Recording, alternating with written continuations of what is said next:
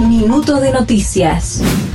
Alberto Fernández recibe al presidente electo Javier Milei en la residencia de Olivos.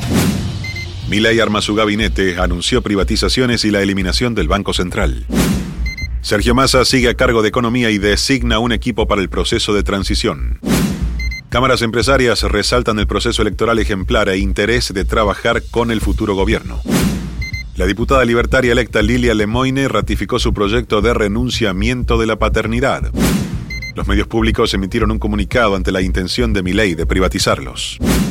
AT se reúne para analizar el resultado electoral y las primeras medidas anunciadas por el presidente electo Javier Milei. Argentina con Messi y en el Maracaná va esta noche por la recuperación frente a Brasil.